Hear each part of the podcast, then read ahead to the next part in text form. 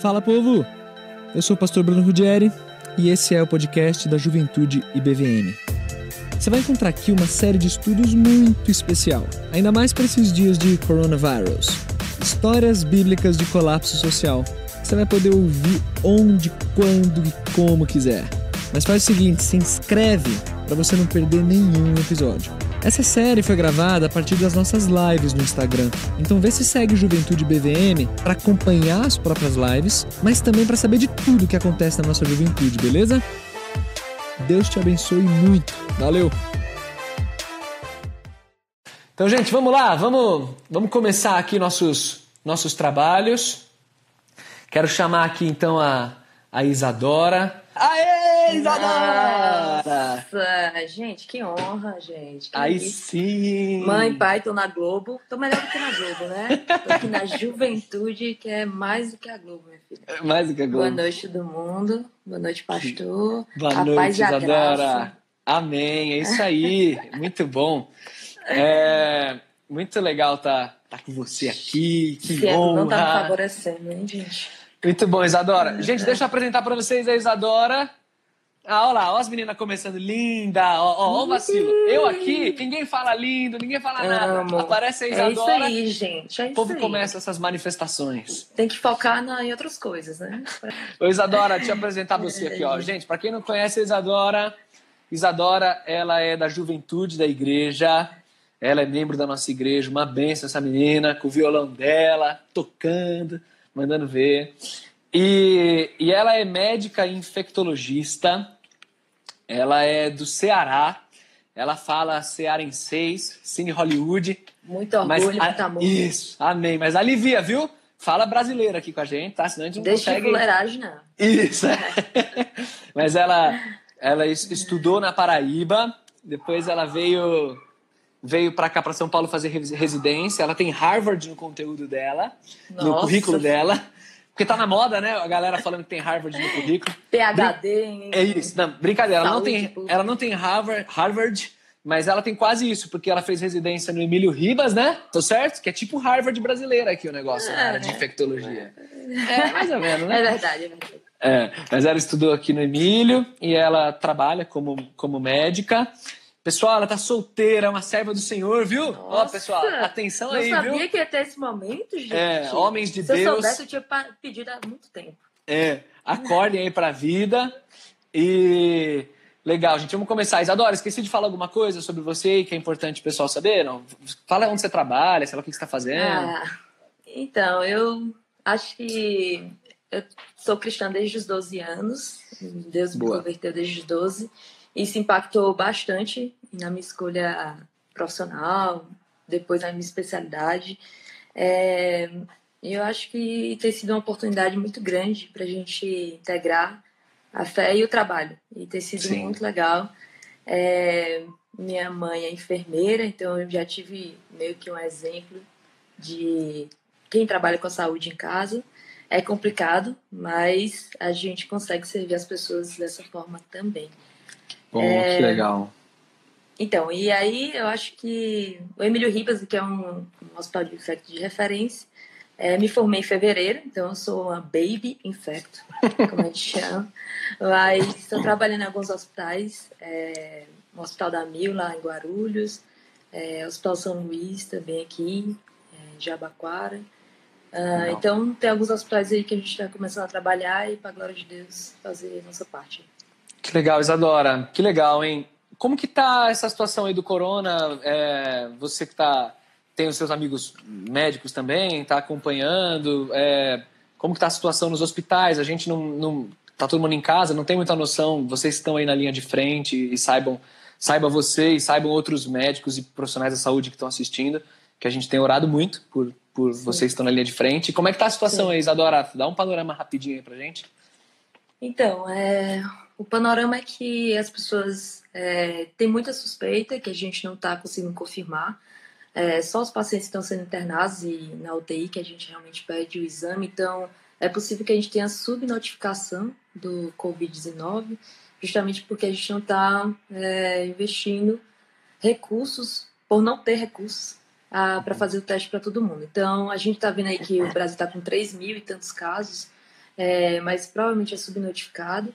A gente tem muito, recebido muito nos hospitais é, a orientação de separar enfermarias para isso, o gripário, que a gente chama, o covidário, que são é, observações no PS, no pronto-socorro só para esses pacientes.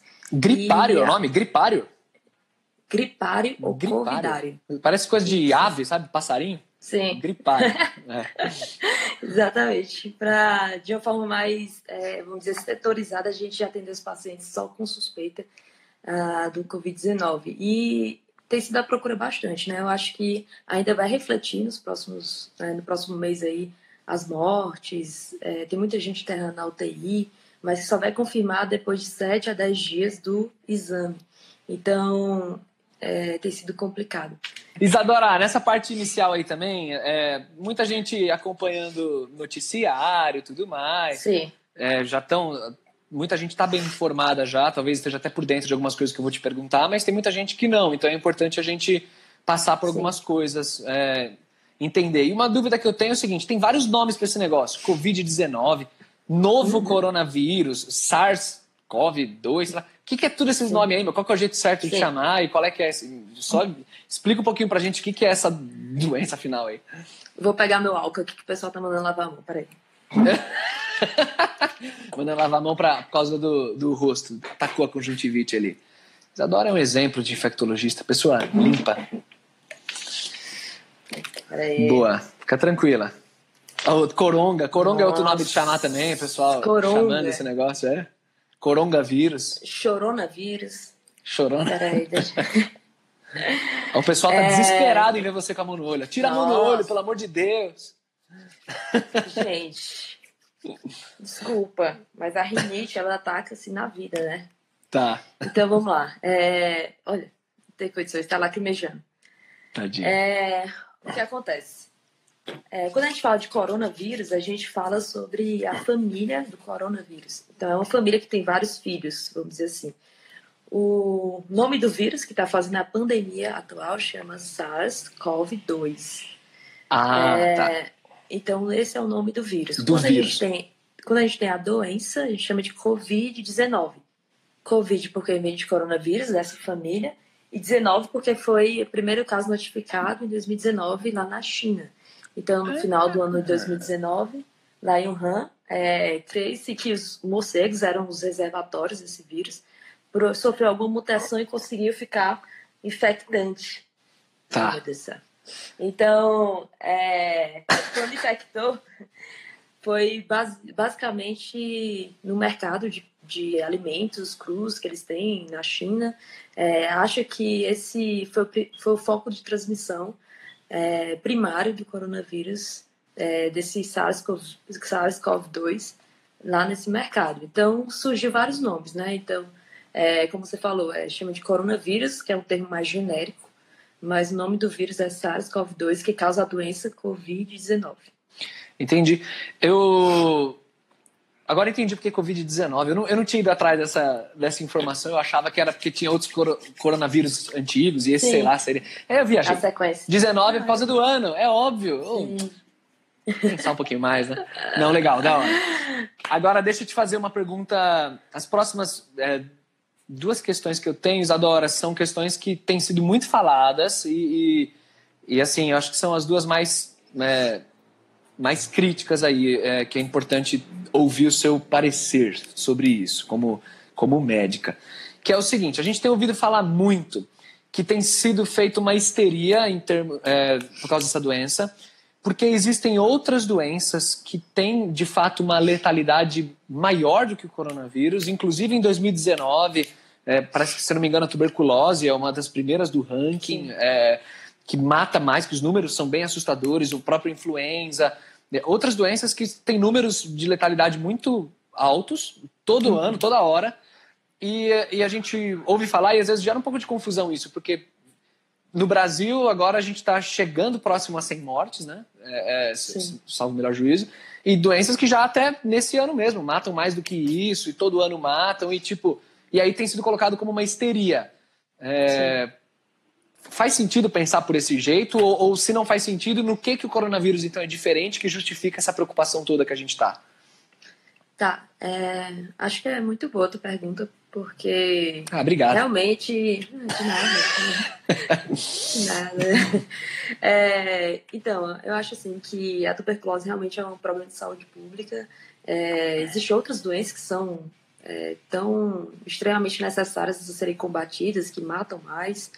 Acho que a grande diferença aí é a gente estar tá diante de um novo vírus que até então era desconhecido então, por a gente não ter nenhum conhecimento é, mais aprofundado, a gente é um primeiro ponto que se sobrepõe. Ah, em três meses de pandemia, a gente, no, em uma semana, a gente conseguiu sequenciar geneticamente o vírus. Então, isso é, são coisas da ciência que Deus vai dando inteligência, capacidade, tudo para a gente fazer. Mas na, na epidemia de influenza em 2009, não se conseguia fazer isso tão rápido. E nessa pandemia a gente já tem essa capacidade. É, então, assim, acho que o primeiro ponto é que ele não é conhecido. Então, o fato dele não ser conhecido, a gente não sabe o comportamento dele a longo prazo até. A gente acredita que ele seja uma doença mais aguda ou subaguda, é, às vezes com desfecho até de seis semanas para a gente ter um conseguir ver a recuperação total de uma pessoa que evolui de forma grave. Então, é, toda a gente já tem um setor público muito é, no limite, né? Sobrecarregado. Então a gente não consegue tratar uma doença como a tuberculose que não mata tão rápido, que é uma das diferenças. Ela trata por vários meses, tem remédio na, de saúde pública, mas a gente não consegue tratar e nem erradicar a tuberculose. Por quê? Por problemas estruturais, desigualdade social, de problemas sanitários. Então, é, vamos dizer que os problemas é, bem mais profundos para a gente ser resolvido. Quando a gente pega esse cenário e a gente sobrepõe um vírus novo, uma infecção nova que a gente não sabe o comportamento, é, a gente sobrecarrega ainda mais o sistema público. Então, o segundo ponto que eu diria é que, além de não ser conhecido, a gente não tem imunidade para ele. Então, todo mundo está susceptível. É diferente, por exemplo, da tuberculose, que a gente consegue fazer um teste para saber se você tem latência da tuberculose, se você consegue, de certa forma, ter outros meios de combater ou pelo menos prevenir. É, uhum. a gente não tem imunidade, então é susceptível a ele. A gente Sim. não tem vacina, a gente não tem prevenção. A vacina é basicamente uns 18 meses para poder ter eficácia e segurança comprovadas. É, a gente não tem tratamento do vírus ainda comprovado. Então, tudo que está saindo na televisão são estudos que eles observaram algum benefício, mas a gente não tem número de pacientes suficiente para indicar nada. Uhum. É, a terceira coisa é que a gente não tem os leitos para atender essa grande quantidade de, de casos. Então, eu acho que a preocupação não é nem sobre o vírus pegar é, e matar, é sobre as pessoas ficarem doentes, precisarem de uma atenção de saúde é, hospitalar e a gente não ter como é, adequar todo mundo nesse sistema público e no sistema privado também. É, eu acho que a última coisa é, para a gente pensar por que essa gravidade toda é basicamente as pessoas de risco. Então, enquanto pessoas menores de 14 anos têm uma taxa de natalidade menor que meio por cento, ou seja, é muito pouco, e até de infectividade eles não ficam doentes, a gente não sabe por que ainda, é que as pessoas acima de 70 anos podem ter letalidade até 30%. Então, de cada 10 idosos, 3 vão vão, enfim, é, evoluir mal por conta da doença. Então, eu acho que sim, é um, é um caso de muitas é, preocupações pertinentes, uhum. mas o que a histeria a gente precisa ser informado e saber sim. até onde ir para não ser nem negligente e nem também desesperado. Sim, eu vou até falar sobre isso na, na devocional logo, logo em seguida, Sim. esses extremos que você colocou. Resumindo, a gente não tem nada. É, é, é tipo, o resumo. Exatamente. O resumo é meio, é meio isso. Já né? já vem as boas notícias. Assim, não é, não é, não é histeria, porque de fato é, é um negócio desconhecido que a gente não tem noção onde que pode parar, continua transmitindo, né? A transmissão é muito alta. E, e eu no meu leiguês aqui falando, mas a, a então é, é, é, complicado porque essas doenças, embora sejam difíceis, elas estão sob controle, né? O, o, o Covid-19. É, sim, exato. COVID-19 a gente sabe o que tá... fazer com elas, a gente só não faz. exato. É, aí tem um, um, outro, um outro detalhe aí, né? Sim. Mas então, é, de fato, são números assustadores. Se ninguém fizesse nada, seriam números assustadores, dada a, a alta transmissão da, da doença e, e mesmo com uma porcentagem pequena de letalidade, sobrecarregaria muito o sistema de, de saúde, né? Sim. Daquele gráfico lá da nossa primeira live, né? Que a gente até uhum. falou aqui também. Então. Legal, Isadora. Agora uma pergunta mais que está ainda mais no, no, momento. Acho que até essa coisa da histeria e da comparação com outras doenças tá. A Isa no bem-estar, esse povo não vale nada. Gente, pelo amor de Deus, Jesus, a, a comparação, a comparação com as outras doenças, até que, ok, é, é muita gente é, até tá entendendo, já está entendendo isso. Graças a Deus, espero que entendam logo e parem de falar bobagem. Mas uma coisa que está muito em alta agora, que é uma outra pergunta que eu tenho, que talvez seja mais está em alta, é essa questão do tipo de isolamento. Eu não quero, assim, meu objetivo com essa pergunta não é a gente entrar em, em discussão política, econômica, não é nem a nossa área. Eu sou pastor, você é médica. É, é, embora dê uma vontade enorme de falar, mas não, não, não, não entrarei nessa, nessa discussão. Aqui não é o propósito, aqui é um culto ao Senhor. A gente está sendo mais informativo do que, enfim, ficar discutindo. Mas do ponto de vista da saúde, você como médica, é, tem sido falado essa questão, ah, o ideal seria um isolamento parcial, ou chamado isolamento vertical, esse que seria melhor, então deixa o grupo de risco é, isoladinho e os demais precisam voltar ativa por causa da economia e tá, tá, tá, embora a economia uhum. já tá no vinagre, independente do que, do que aconteça, mas enfim. É, do ponto de vista da saúde, é uma alternativa boa mesmo essa coisa de ah, vamos liberar uma parte da população tal. Dá, dá para lidar com esse vírus liberando uma partezinha, não precisa isolar todo mundo. Eu queria que você comentasse essa polêmica aí, que parece que a gente voltou em ano de eleição de novo já. É verdade. Então, eu acho que é interessante fazer umas diferenças sobre alguns termos que a gente tem usado. Tá. Então, é, primeiro termo é distanciamento social é, que pessoas, mesmo que não estejam doentes, nem com contactantes de suspeitos, elas precisam ficar sem ter uma transmissão é, de um nicho familiar para outro, ou de um nicho de trabalho para outro. É, então, a gente, mesmo que você não tenha suspeita ou não, tenha, não esteja infectado, você precisa ter distanciamento social, que é basicamente os cuidados é, quanto à higienização de mãos, quanto ao contato com outras pessoas, quanto à circulação. A segunda coisa é quando a pessoa está em isolamento, ela quer dizer que ela está infectada pelo vírus, demonstrou sintomas e ela precisa ter alguns cuidados a mais, como usar máscara no, no período sintomático, né? É, ter mais cuidado nas suas roupas, lavar as mãos e tudo mais, mais frequente, que a gente já tem bastante informação sobre isso. E a terceira é, termo, né, que a gente chama é quarentena. O que é quarentena? Não são 40 dias de jejum.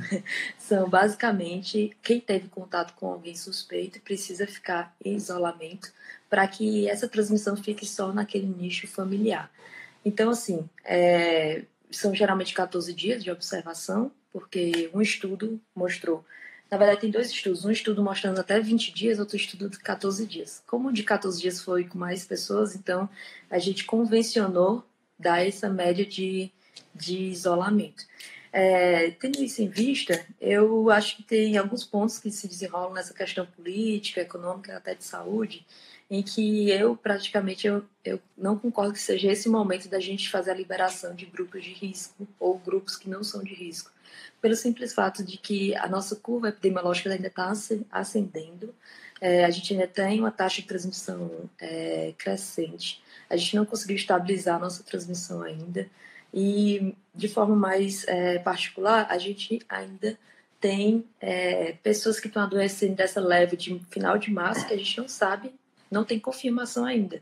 Aqui em São Paulo, os testes estão, às vezes, demorando até 20 dias para ser liberados pelo setor público. Então, quando você chegar daqui a 10 dias e tiver, ah, tiveram 100 mortes pelo coronavírus, são pessoas que estavam represadas ali, que os testes vão saindo e que vão confirmando que aquela morte foi realmente do Covid 19. Então, eu acho que esse é um primeiro ponto. O, o, o primeiro ponto é que você é, ainda está em ascensão de transmissão. Mesmo que a pessoa que não tivesse fator de risco, nem morasse com ninguém, fosse liberada, ela ia cruzar com alguém no supermercado, ela ia cruzar com alguém no Uber, ela ia cruzar com alguém em outros espaços que não trabalhe em casa, e ela poderia transmitir ainda assim o, o vírus para outra pessoa e continuar a cadeia de transmissão. Uhum. O segundo ponto é que as pessoas passam muito tempo para se recuperar desse vírus quando são infectadas de forma moderada a grave. Então, você vê pessoas se as pessoas fossem liberadas e elas estivessem doentes, mesmo que fossem espaçadas, elas demorariam semanas para melhorar se elas evoluírem com quadro grave. E sem falar que as pessoas que não têm fator de risco e nem moram com pessoas de fator de risco é, é uma minoria da população. É a população Sim. mais pobre é uma população que está aí em dois cômodos, elas não têm como fazer isolamento de outra forma, elas vão ter que transmitir uma a outra. Então, essa não é a realidade do Brasil. Pudesse ser realidade de outro país que seja mais é, organizado nesse setor de desigualdade social. Aqui a gente é muito difícil é, falar uhum. sobre isso. Então, uhum. acho que a terceira coisa, é, ou o terceiro ponto, é, é que é, esse, esse momento a gente evitar esse pico de transmissão. Todo mundo estando em casa consegue é, desacelerar a transmissão, é, despotencializar essa transmissão e a gente não tem um pico. Quando a gente tem esse pico, o setor de saúde pública não está preparado para absorver todo mundo. Uhum. Então, eu acredito que se a gente mandar mais pessoas para casa e ter essa transmissão e continuar alimentando a transmissão nesse momento, pode ser que daqui a duas semanas, três semanas mude. Mas nesse momento eu acho ainda muito precipitado. Uhum, entendi. É, em, em, resumo, se eu, se eu entendi direito o que você colocou, é que na configuração, primeiro, é, tipo assim, um dos pontos mais fortes é que na configuração do nosso país não é, é muito difícil você fazer essa separação entre pessoas que não têm qualquer contato com, com outros que são é, grupo de risco, né? Até porque, Sim. se eu não me engano, eu não sei se eu vou falar uma grande bobagem aqui agora, mas a, tem um grupo de risco o fato de serem os idosos, né, acima de 60 e tal, mas também o, o, o, que vocês médicos chamam de comorbidades aí, né, que é de Isso. tipo gente uhum. que diabético, hipertenso, é, ou o que for, tal, uhum. acaba acaba também sendo mais ou menos grupo de risco também, tá certo? Fala assim. Isso, a gente vê até nos estudos que, assim, saiu um estudo lá na China de 100 mil pessoas. E aí, é, nesses casos, eles viram que as pessoas que tinham hipertensão têm um fator de risco maior. Ou seja, pessoas que têm doença cardiovascular, diferentemente do influenza, ele tem mais chance ou fator de risco para poder evoluir com formas moderadas a graves. Então, você pega a população que tem ou hipertensão, ou diabetes, ou outras doenças imunossupressoras, é, você tem uma boa parte da população aí em grupo de risco, mesmo que não seja idoso. Então, uhum. é uma coisa interessante pensar. Quando eu vi hoje, acho que hoje eu vi os casos do mundo, no mundo tem 566 mil notificados, é, com 25 mil mortes e 125, 127 mil curados. Se você juntar 25 mil com 127, ele não dá 200 mil. E onde é que estão os outros 300 mil notificados? São uhum. pessoas que estão se recuperando ainda. Então, assim, é uma doença que é muito mais lenta Sim. de recuperação quando evolui de forma grave, né, ou moderada, do que a influenza, por exemplo. Então, é, são 300 mil pessoas aí que a gente não sabe o desfecho delas, porque demora um pouco para poder saber mesmo. Sim, sim. Então, em resumo, continue em casa todo mundo. Ninguém sai. É. Sou jovem, tranquilo, não moro com nenhum velhinho. Fique em casa. Fique em casa, fique em casa, porque é melhor. E você só sai para fazer as coisas essenciais da vida. Comprar um remédio, comprar alguma coisa no mercado para sua família. Sim, sim. Então fique em casa que é muito melhor para a gente passar esse momento mais crítico que ainda vai sim. chegar. E a tal da cloroquina aí? Então, a cloroquina, ela é um remédio super legal. Ela é, trata a malária, né? é tão legal que a galera já até roubou tudo da farmácia. É, né? exato. pessoal é tão legal que a gente está restringido. então, é um, um, um, remédio que é um parente da hidroxicloroquina, que usa também para tratar lupus. É, o que, é que a gente sabe hoje? Todos os estudos que foram feitos, se vocês. É, não sei se vocês sabem, acredito que não, porque eu não sabia há algum tempo atrás, mas a hidroxicloroquina ela tem ação in vitro para o HIV, para hepatite B, para hepatite C. Por que a gente não usa todas essas coisas? porque a coisa in vitro é diferente de humano, a gente tem remédios melhores. Então, o que foi visto nos estudos é que ela teria alguma ação, porém, a gente é, tem discutido o que tem sido publicado porque parece que foi muito enviesado é, os resultados desse estudo e não tem segurança e eficácia nem de dose e nem de tempo. Então, assim, é, ela tem efeitos colaterais, apesar de ser uma droga muito boa, um remédio muito bom, é, tem efeitos colaterais que a gente não sabe também como que vai repercutir.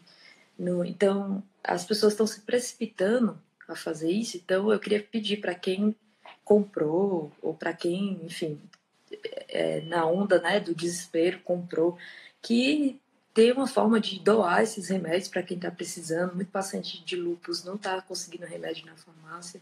Então, doe esses remédios, porque até agora a gente não tem nenhum é, remédio é, comprovado para poder tratar. Os primeiros Sim. estudos vão ser mais ou menos por meados de abril. Lá para o final de abril a gente deve ter algum estudo bom sobre um antiviral.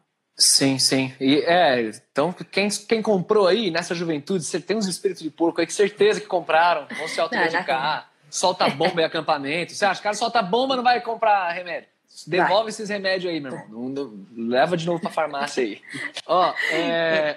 Isadora, deixa eu te perguntar um negócio. A coisa tá se expandindo, né? O pessoal tá, tá comentando até que a gente, a curva, como você falou, de maneira muito chique, a curva epide, como é que é? epidemiológica está. Tem que parecer chique, né, é, pastor? Está em ascensão. Então, quer dizer, agora os próximos dias são decisivos aí, né? A quarentena é mais do que importante. É, então, é possível que pessoas próximas a nós, ou até gente que está assistindo a gente, tenha esteja com coronavírus ou, ou, com sintomas, ou desconfiado, enfim. Então, eu queria que você falasse pra gente, tipo assim, sei lá, eu tô com um sintoma. O que, que eu faço? Acho que até antes disso, é, Quais são os Chora. sintomas mesmo para ter. Não, para. Até antes disso mesmo, tipo, é... quais são. Lembra pra gente quais são os sintomas mais, assim, de fato? E, e se eu tô com sintoma, o que, que você aconselha a fazer como médico, que tá por dentro, que tá rolando nos hospitais? O que, que eu faço? É, então, ah, os principais sintomas, é, diferente do influenza, o influenza era o quê? Febre, coriza, que é aquela secreção pelo nariz. É, nesses pacientes a gente está vendo que é mais febre e tosse seca. Então, a febre estava em 90% dos pacientes, 88% a 90%, e o, a tosse está em 85%. A terceira sintoma mais comum é fadiga, sentir seu corpo todo doído, sentir seu corpo fadigado é o terceiro sintoma. E a coriza só vai acontecer em 8% dos pacientes. Então, é, são sintomas, assim, majoritariamente febre e tosse. Se você sente febre e tosse, a, a nossa recomendação é ainda ficar em casa. É, se você não só tem febre e tosse, toma um remédio de pirona paracetamol, se você não for alérgico nenhum dos dois, toma para baixar a febre. E para tosse, você pode tomar um, um antialérgico, alguma coisa desse tipo. É, mas se você tiver dois sintomas que são mais, ah, vamos dizer, mais específicos para gravidade, que seria falta de ar então você teve a tosse, teve a febre, começou a, a ficar com falta de ar para falar, para fazer essas atividades que você fazia normalmente. É, é um sintoma que você deve procurar o sistema de saúde. E o segundo é se a febre persistir por mais dois a três dias, porque existem estudos que ela pode estar correlacionada com outras doenças também. Então, pode ser que não seja só um vírus. Se você tiver pressão alta, diabetes, tudo mais, e tiver tosse, e a febre, mas não tiver mais nada, você pode tentar tratar em casa. Mas ao mínimo sinal de, gra de gravidade desses sintomas piora, você deve procurar o sistema de saúde. Uhum. Não, entendi. E, e, e, nesse sentido, então, só sai de casa para ir para o hospital se a coisa estiver feia. Tipo, é basicamente assim. Sim. Se você estiver bem, tá aguentando bem, tá tranquilo, segue, então, assim, né? eu não sei o que tomar, não sei, não sei o que. Tem a UBS, a unidade básica, Uhum. É, e assim, porque se você chegar no médico, ele vai passar os remédios sintomáticos, aqueles que a gente toma para qualquer resfriado. Então, se você tem em casa, você pode tomar. Ah, não sei o que tomar, sou alérgica a tudo, não sei o que. É melhor procurar uhum. a indicação médica. Não entendi. Ah, uma das perguntas mais importantes que chegaram aí é o que, que a gente faz para entreter crianças nesse período. Eu estou precisando muito acho disso. Que você, acho que você tô, responde melhor. Minhas filhas se formaram no homeschooling depois de é, uma semana de quarentena. Não, mas tá uso. Não, é brincadeira. Mas tem uma pergunta boa ali. Tem rumores de novos sintomas, perda de olfato e paladar, além de diarreia. Isso é fake news, Isa? Não. É, tem relato de caso, mas assim, se você perceber em todo resfriado ou gripe, muitas vezes você perde o apetite, o paladar e perde às vezes o olfato mesmo. Então são é, em sintomas gripais isso pode estar presente e tem realmente diarreia é, a gente teve um, um, médico residente que foi diagnosticado, ele abriu o quadro com diarreia, depois febre e depois o é, tosse. o período de incubação do vírus, que é basicamente quando eu tenho contato com o vírus e desenvolvo sintomas, é mais ou menos 5 a 6 dias, a média, podendo se estender até 14 dias. Então, assim, é, esses sintomas, eles não têm uma cronologia. Então, pode abrir com tosse seca e ter febre, pode ter febre e tosse seca.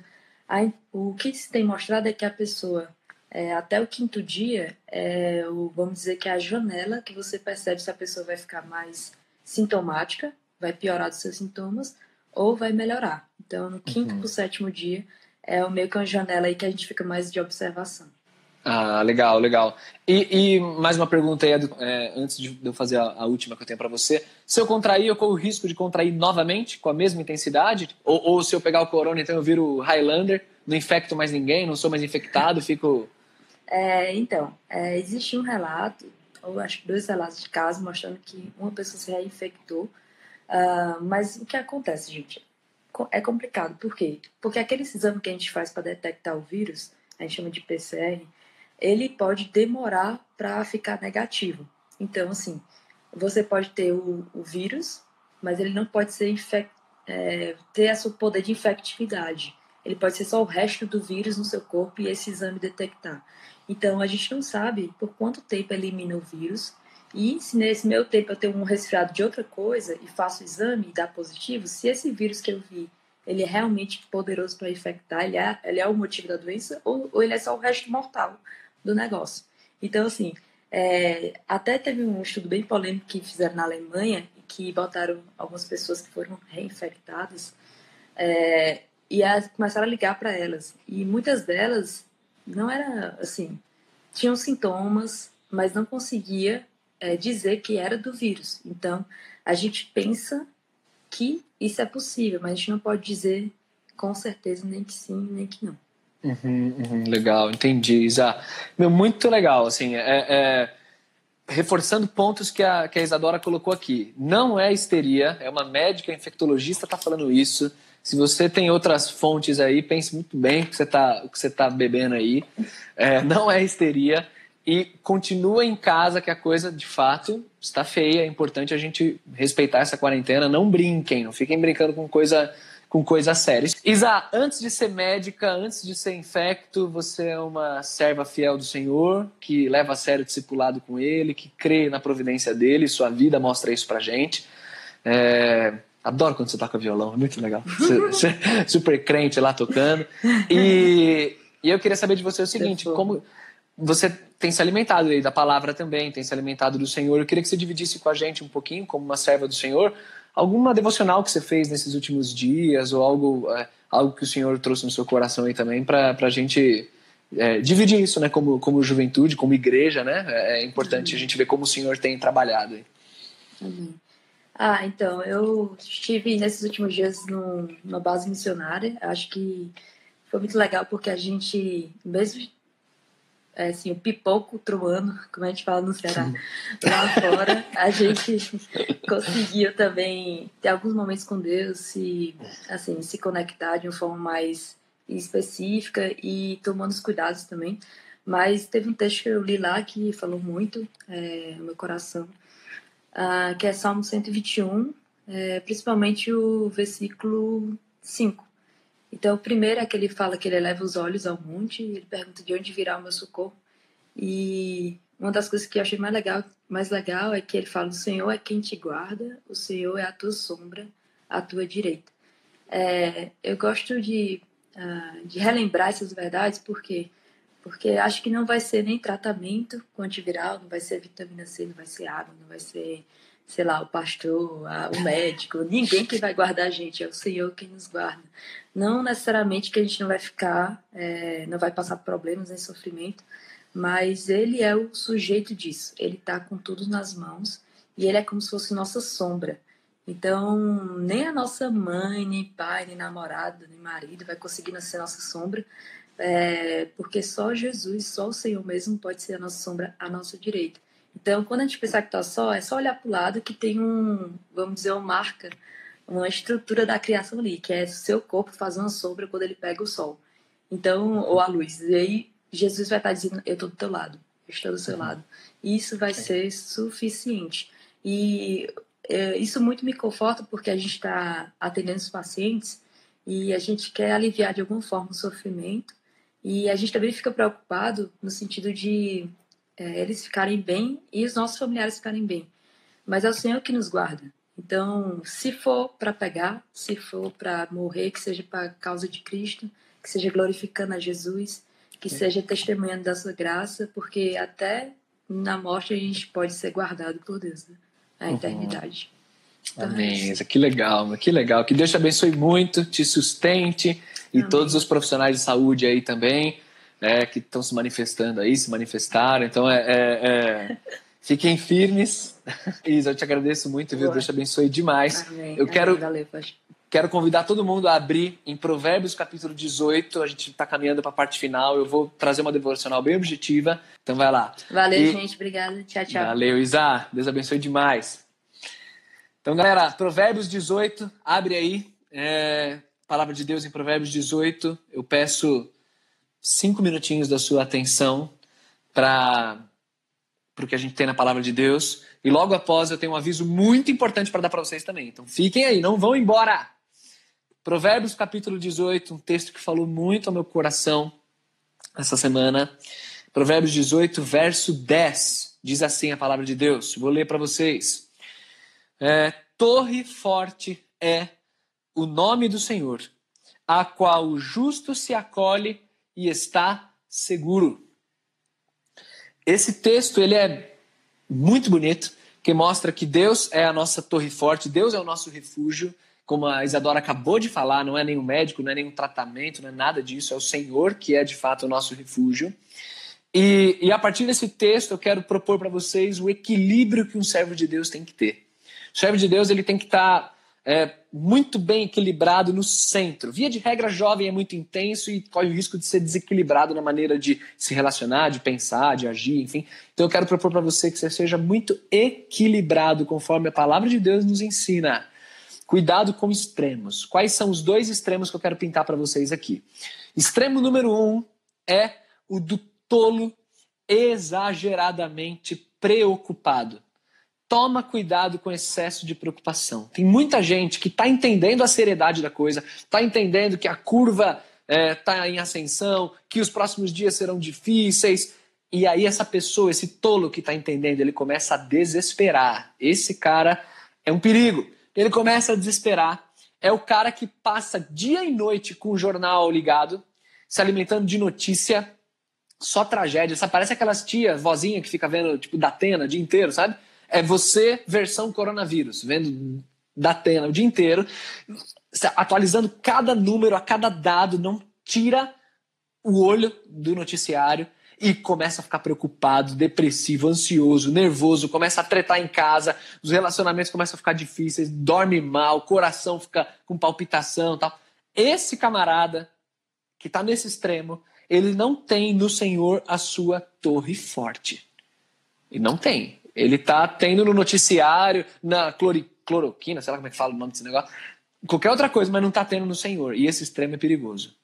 E o outro extremo, que é igualmente perigoso, é o extremo do tolo irresponsável. Se do lado de lá tá o tolo exageradamente preocupado, do lado de cá desse extremo é o tolo irresponsável, que é o cara que é o seguinte: tá todo mundo em histeria, isso aí não é nada demais, eu não vou mudar minha vida, é, isso aí é, é, conspiração da Globo, da mídia, comunavírus, sei lá o quê.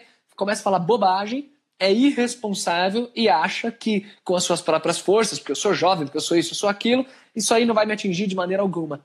Esse tolo se parece com o tolo do verso 11, logo após o verso que eu acabei de ler para vocês. O verso 11 diz assim: olha só.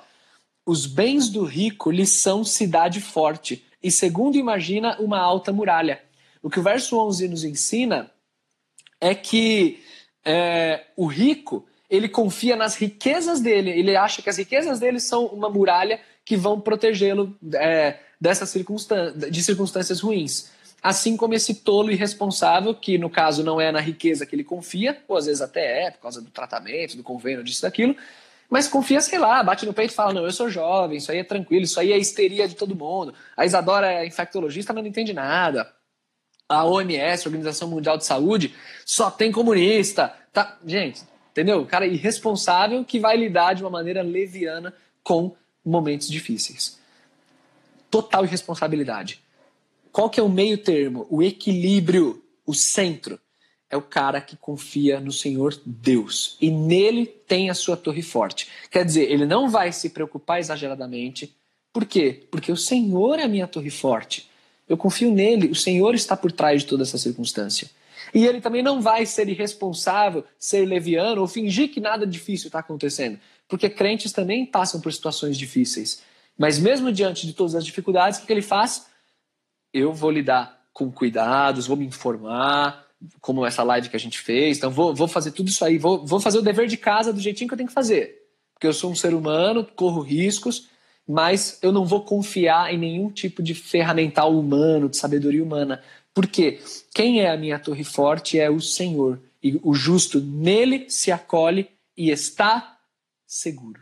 É isso que diz a palavra de Deus. Então, reveja aí como que está o seu coração e coloca de novo o seu coração na presença de Deus, na segurança que Ele traz. Os dias serão difíceis, cada vez mais difíceis daqui para frente, como tem sido previsto.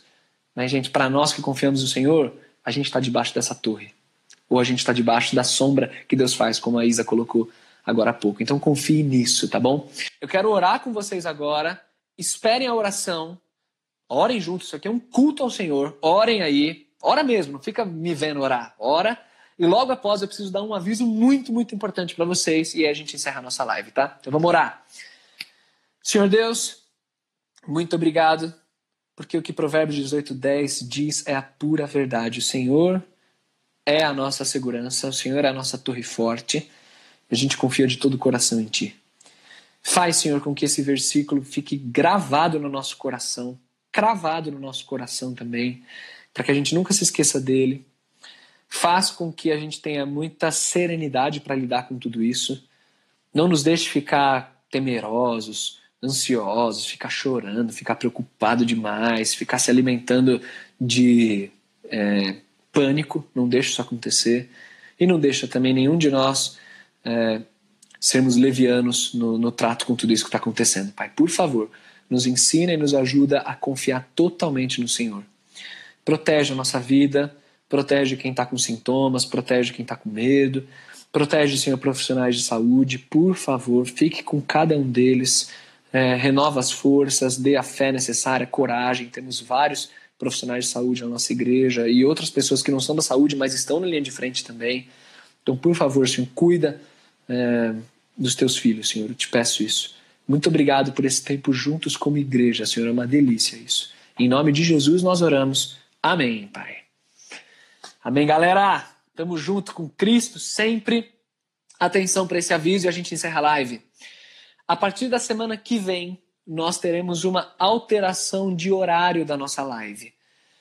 A partir da semana que vem, elas serão as terças e sextas, não mais as quartas e sextas. Sexta vai continuar igual, mas também vai ser agora na terça, tá bom? Terça e sexta.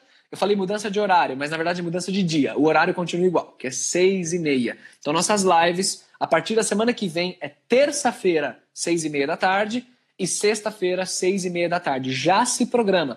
Por quê? Porque na quarta-feira a gente tem o nosso culto de oração, que começou nessa quarta agora. É, e a gente também vai prestigiar e vai orar também juntos aí, beleza? A partir de semana que vem, terça e sexta, as nossas lives, é, seis e meia aqui. Então, terça e sexta, 18 e 30, beleza? Sem mais dúvidas a respeito disso. Continue prestigiando as atividades da igreja. O Márcio tem feito lives muito legais com o Control Team também. Se quiser, puder prestigiar, prestigia, meu. Vale, vale a pena também abençoar esse ministério, beleza? Valeu, galera. Deus abençoe. Façam os exercícios do MEB.